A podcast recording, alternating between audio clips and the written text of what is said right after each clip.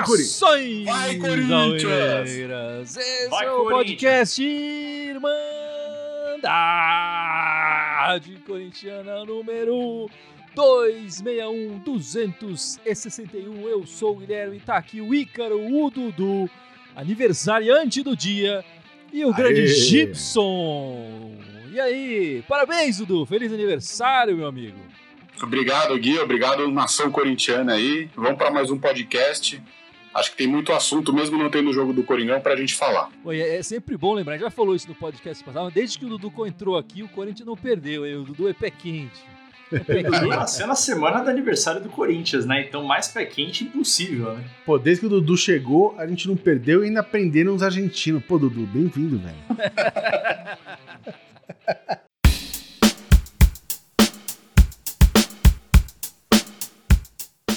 E vamos para os destaques dessa semana. Já que o Gibson começou falando de argentinos presos, né? O, o primeiro destaque vai para o Dudu, que tem a ver com os argentinos presos. É verdade. Meu destaque vai para a partida hoje do Brasil e Argentina, né? Que acabou não tendo. Problema sanitário aí da Anvisa, que acho que poderia ter sido evitado. Foi, foi falado antes, né? Eles tinham autorização para jogar e de repente começou. Não dá para saber muito o que aconteceu, porque são os, curiosamente são os quatro jogadores da Inglaterra, da Argentina que atuavam pela Premier League. E agora a gente precisa esperar o que a FIFA vai fazer e também ver se ela vai transmitir aí o jogo ou remarcar o jogo para segunda ou terça. Porque o o Corinthians agora joga terça-feira, né? A gente não sabe o que, que vai ficar, mas acredito que o jogo do Corinthians está mantido. E esse jogo aí vai ser em outra data e provavelmente em outro estádio também. Mas vamos lá, Icarão, e qual é o seu destaque dessa semana? O meu destaque promete polêmica, né? Porque o Gibson, já estou até me preparando para a opinião do Gibson sobre isso. É, a gente está, obviamente, na nossa cabeça formando o hipotético ideal é, novo time titular do Corinthians, né? E nesse hipotético novo time, muito se tem falado durante a semana da possibilidade do meio ser formado por William, Renato Augusto, Juliano, Roger Guedes e o ataque Jô, né, como centroavante. E, e isso implicaria na saída do Gustavo Silva, do, do Mosquito, do time, né? É, ele iria para o banco. Então, é, o meu destaque é o Gustavo Silva. Né? Por muito tempo, o Gustavo Silva foi, cara, o nosso principal jogador.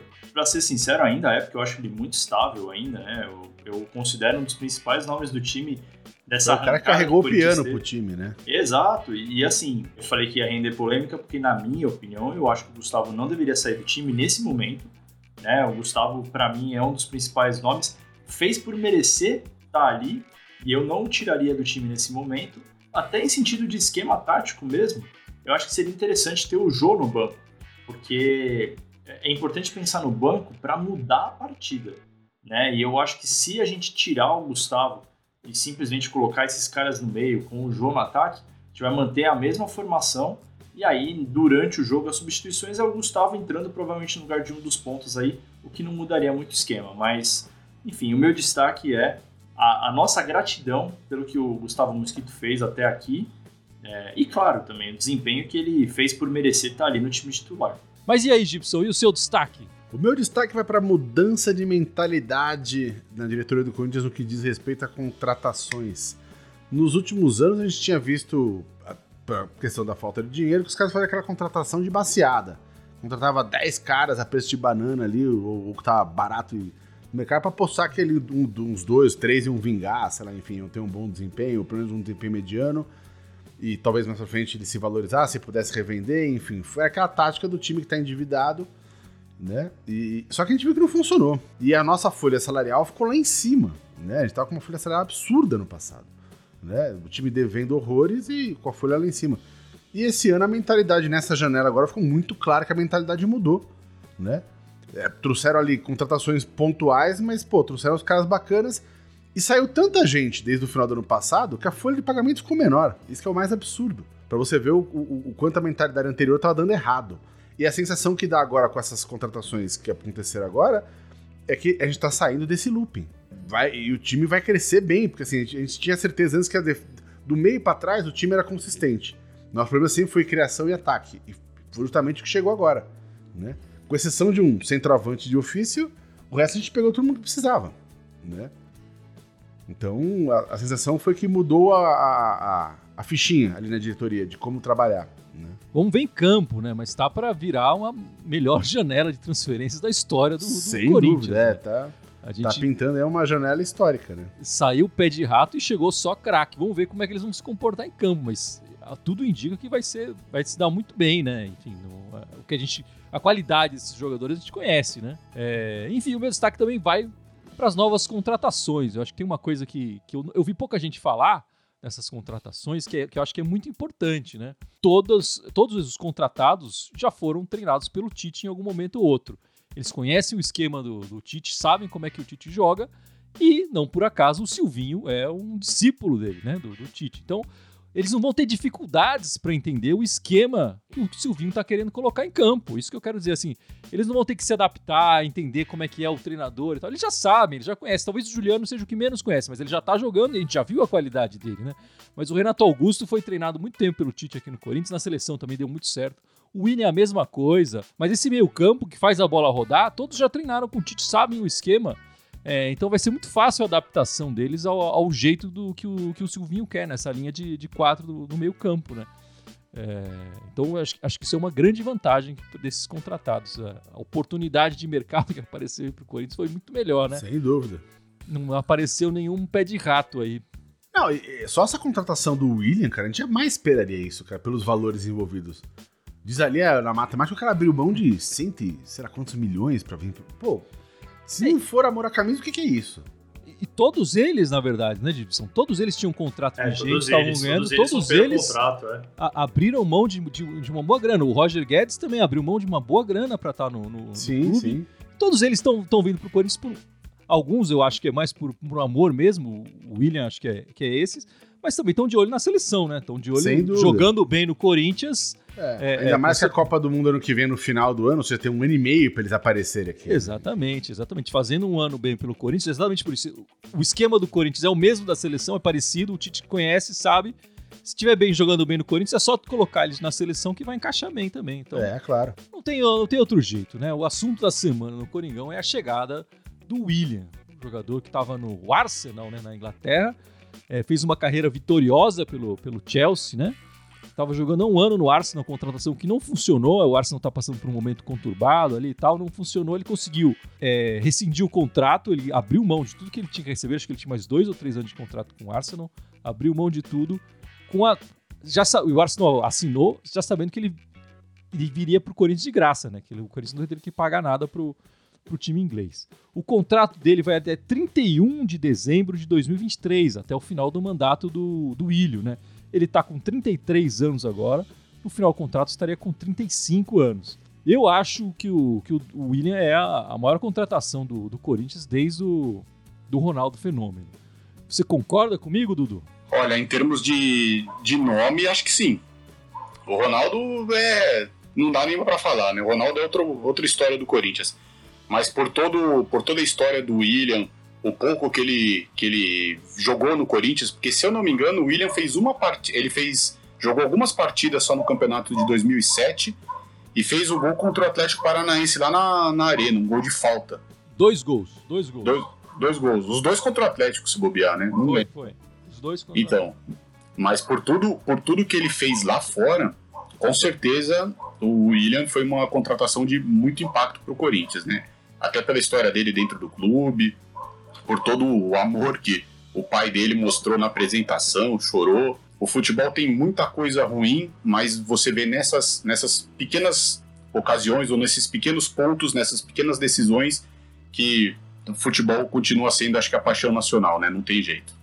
Não tem jeito. Só, só que, Dudu, tô lembrando aqui no almanac do, do Corinthians, ele jogou 41 jogos pelo Corinthians de 2005 e 2007, né? Ele começou a entrar no time em 2005 e marcou esses dois gols aí que a gente falou contra o Atlético Paranaense no último jogo, né? Ele, ele faz os dois gols e logo em seguida ele é negociado. E o que, que, você achou da contratação do William aí, Carão? Cara, eu concordo plenamente com você. Assim, para mim, maior contratação é, desde o Ronaldo, concordo.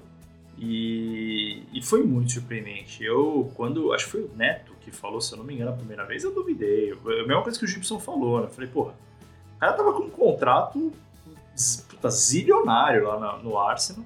E, e, alguns europeus, inclusive, se interessaram pelo William. O William ainda tinha mercado na Europa, né? Então, assim, a gente vê muitos caras voltando pro, pro Brasil, mas no final de carreira, quando não tem tanto a oferecer. Eu vou te falar que eu fico. Chega até ficar meio nostálgico, assim, porque para mim remete muito ao amor à camisa, cara. Porque posso estar sendo inocente aqui, se eu tiver, enfim, dane-se.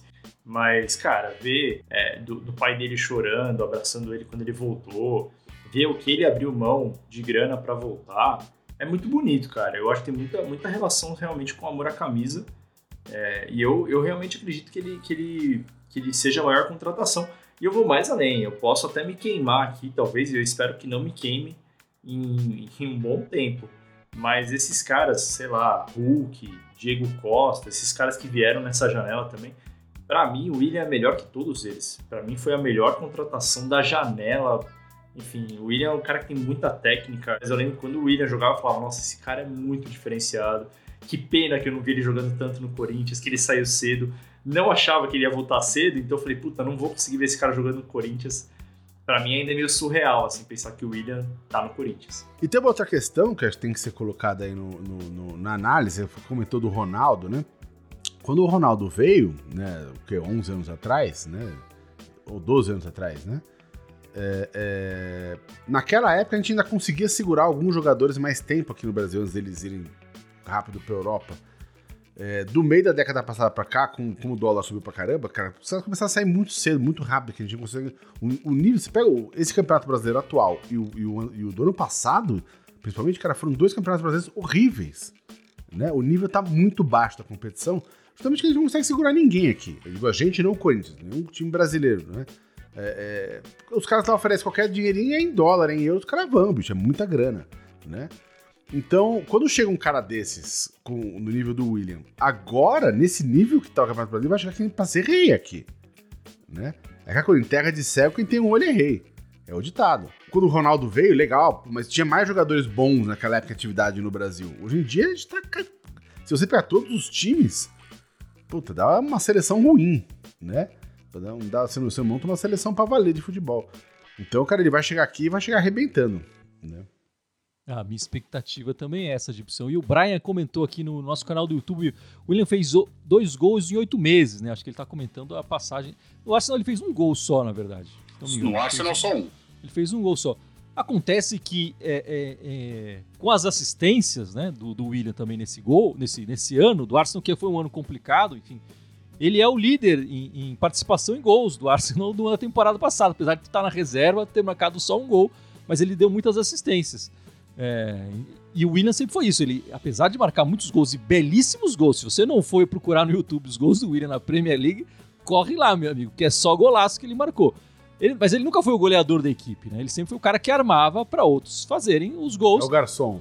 E ele deixava os dele também, ele é um cara perigoso, né? A jogada que a gente viu o Vital fazer três vezes, a gente achar que ele era craque de cortar para pro meio, né? Tá na esquerda, corta pro meio e chuta.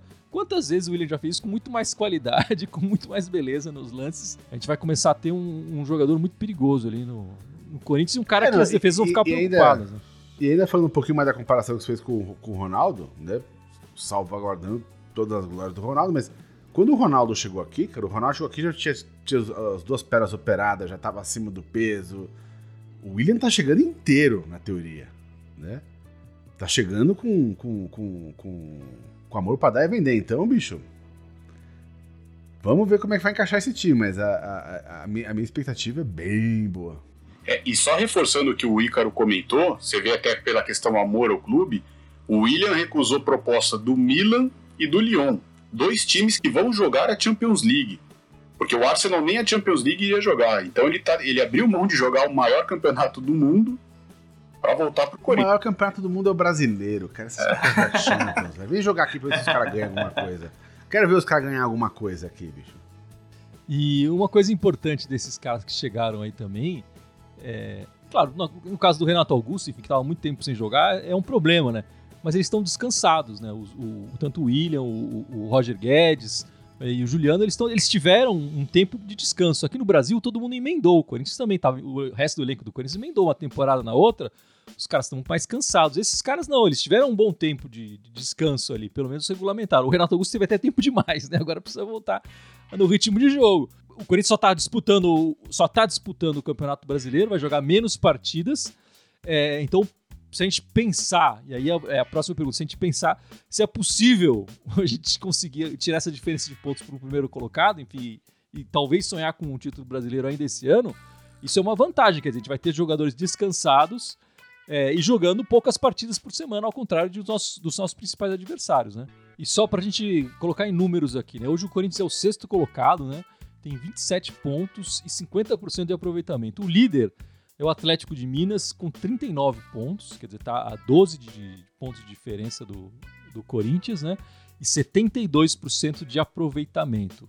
Você que é bom na matemática, Egipção, a gente tem um turno ainda pela frente. É possível chegar? Não, matematicamente é, né? O que a gente tem a nosso favor foi o que você falou assim, tanto o Atlético, provavelmente o Flamengo também, mas o Atlético tá lá na frente com 39, né? Vai estar tá preocupado ali com outros campeonatos. Jogo de ida, jogo de volta. eles vão estar tá com, a concentração em outro lugar, né? Isso geralmente faz o time jogar o, o, campeonato preterido, no caso o brasileiro, pior, né? Agora, o Corinthians vai ter que, pra chegar lá e colar neles, não, é, agora é que nem tem feito assim. Foram três vitórias, um empate, tem que ser assim, não pode mais perder ponto, cara. Agora, vitória vale ouro, né? Poder chegar junto. Que dá para chegar, dá, mas tá longe, uma distância alta, né? Esses 12 pontos não é fácil tirar, não. Se for fazer a matemática crua, sei lá, 12 pontos são quatro partidas, né?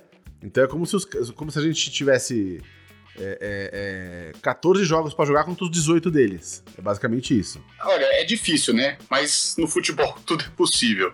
Acho que é o único esporte praticamente tudo é possível, porque é, em outros campeonatos a gente já viu o time tirar 11 pontos de vantagem e ser campeão, exatamente com um turno. Sim. O que faz a crer que o Corinthians vai melhorar é essa, essa, esses jogos aí que o Corinthians fez, né? Três jogos, desses quatro jogos, um empate jogando bem e três vitórias. Mesmo que a última, a última contra o Grêmio não foi uma partida muito boa, mas venceu. Acontece que se você for parar para analisar, o Corinthians com um time inferior, se tivesse conseguido mais uma vitória em casa, hoje estaria com 30 pontos. Então o Corinthians deixou de fazer a lição de casa. O Corinthians não ganhou muitas partidas em casa e isso está fazendo falta. E vai fazer falta lá na frente, independente se a gente fique com título, se fique em segundo. Mas, ao meu ver, o Corinthians hoje montou um time para, na pior das hipóteses, ficar em quarto lugar. Tem que pegar a vaga direta para a Libertadores. Se ficar em quinto ou sexto, não é que a missão não foi concluída, mas eu acho que ela não foi concluída com tanto sucesso depois dessas contratações. Concordo. Olha, concordo. se a gente chegou ali, se a gente tá ali em sexto lugar, né, com o time que tava, com esses reforços, cara, e os caras, sei lá, o quarto lugar atualmente, o Bragantino tá com 32 pontos, seja, 5 pontos na frente. Cara, 5 dá pra tirar, cara, com, com, esse time reforçado, pelo amor de Deus, né? Eu, eu acho que o, o, que vai pesar muito nessa, pra gente chegar, são aqueles jogos de, de, de seis pontos, né? Esses jogos contra os times de, da frente da tabela, que a gente teve quase não fez pontos contra times de cima da tabela da, nesse primeiro turno a gente vai precisar fazer nesse segundo turno. Esses jogos de seis pontos para a gente chegar são, são muito importantes. Então, é... e o problema é que a gente joga tudo fora de casa, né, Gui? Fortaleza é o único que a gente que tá na nossa frente que joga em casa. Bragantino é em Bragança. Palmeiras é no Allianz. Flamengo é no Rio e o Atlético é em Minas. É, a gente falhou muito no, no primeiro turno, mas vai precisar, né? Acho que aí. E, e assim, é, é, o Dudu falou, né? São três vitórias e um empate. Dependendo, dependendo dos resultados, como a gente chega, se tiver uma sequência de resultados positivos até o jogo contra o time de verde, que se não me engano agora é, é me ajuda aí, Dudu, é, é Juventude, Atlético Goianiense, depois acho que é América Mineiro, né?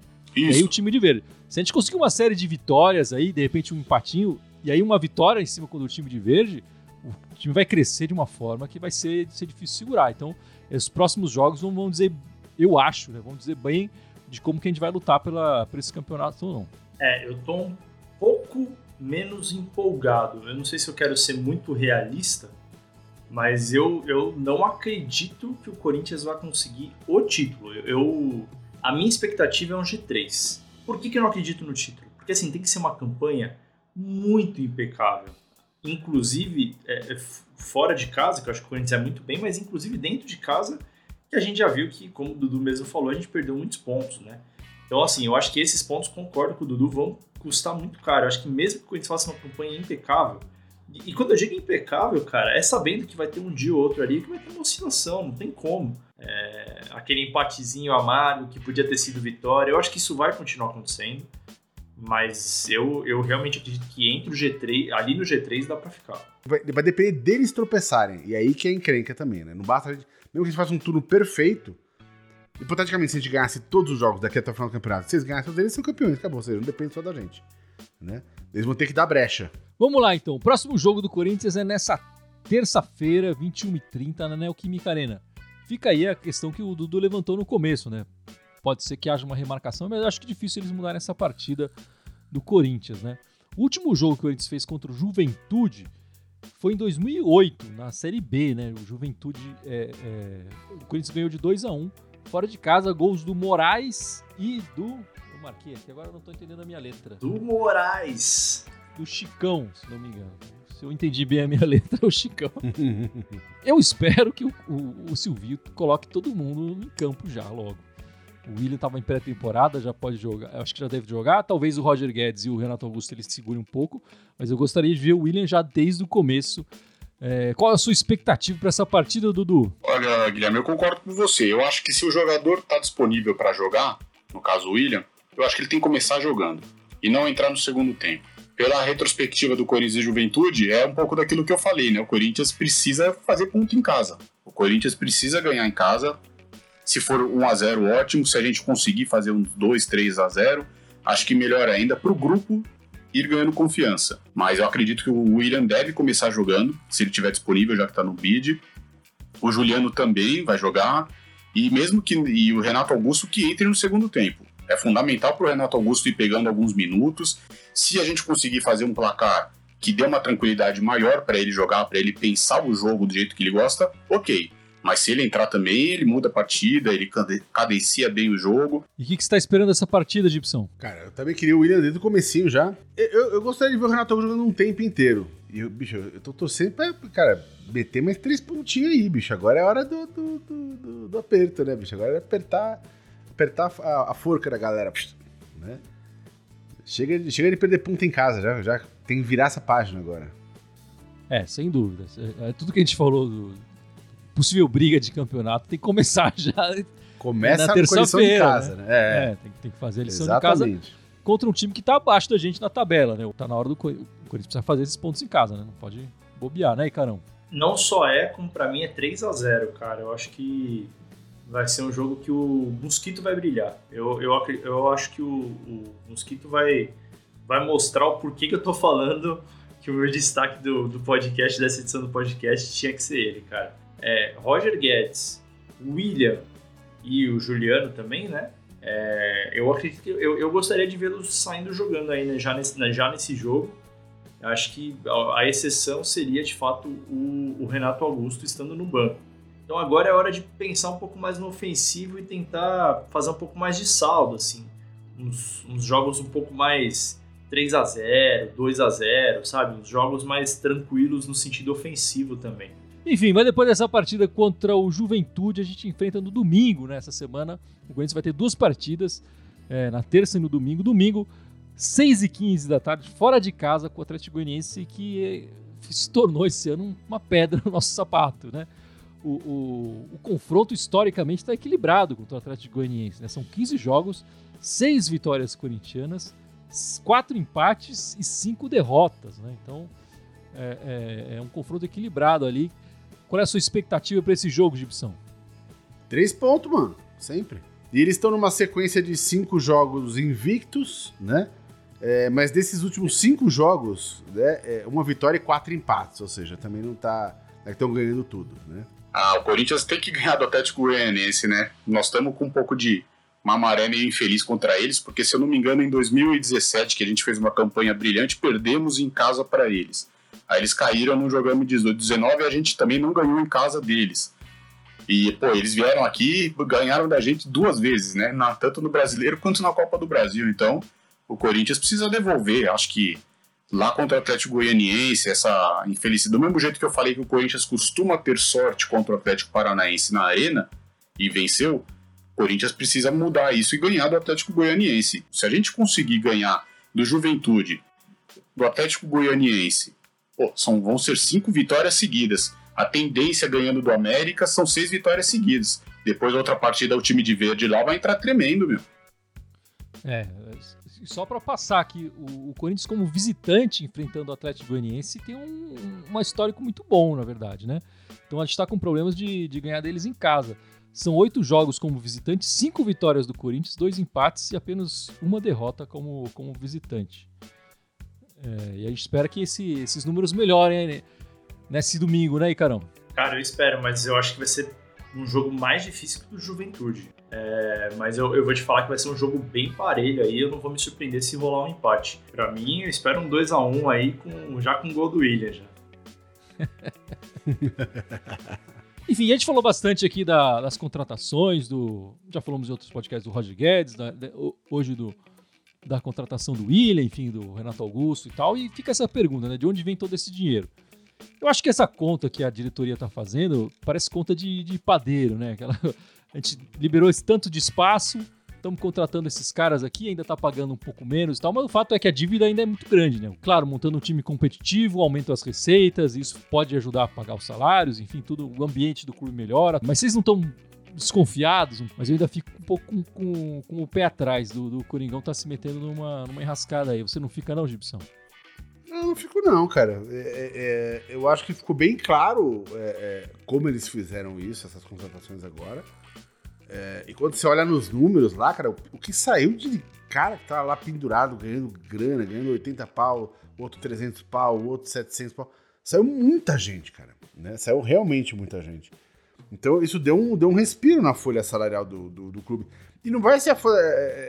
né, isso não, não resolve. O que vai resolver mesmo é gerar esse, esse um ciclo é, vitorioso, né? De jogar, participar mais dos campeonatos, ir mais para frente dos campeonatos, ganhar mais, mais premiação. Você traz mais patrocínio, como já começou a acontecer agora.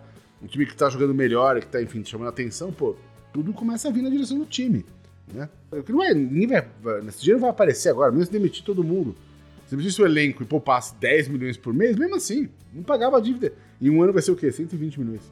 Né? Não paga a dívida. É, e não ganha nada né, também. E não ganha nada, e o time acabou, exato. Olha, a gente desconfia por ser a mesma mesmo cabo eleitoral que está lá há muito, muito tempo, né?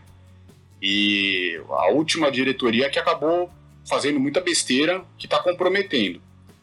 Aparentemente, pelas que a gente viu na, na, nas entrevistas, né, no, no, nas falas do Duílio, eu acho que eu concordo com o Gibson. Ele está bem consciente, ele está bem tranquilo no que ele está fazendo.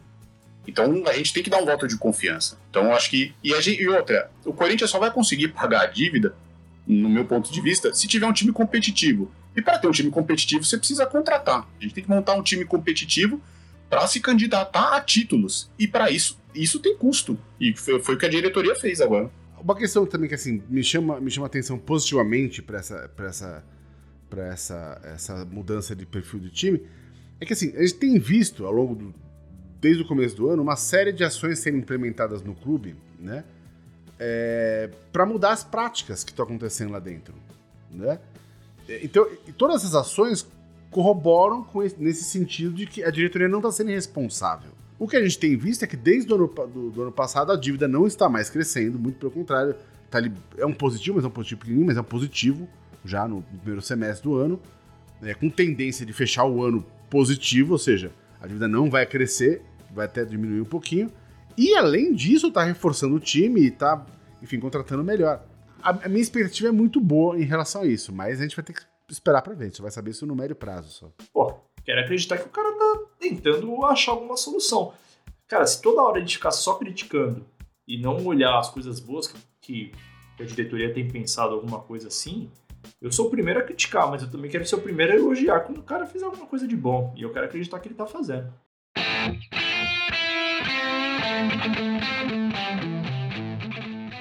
Mas enfim, vamos encerrando este podcast 261.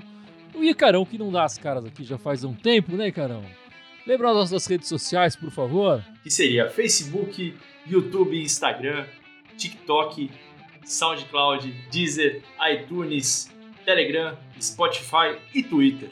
todos eles Irmandade Corintiana com TH, só no Twitter que é Irmandade Timão. Mas é isso aí, muito obrigado pela participação de todos. No- na terça-feira e no domingo tem a pós-jogo do Corinthians aqui na Irmandade Corintiana, fica ligado. Obrigado pela participação. Vai, Corinthians! Vai, Valeu, vai, Corinthians! Corinthians.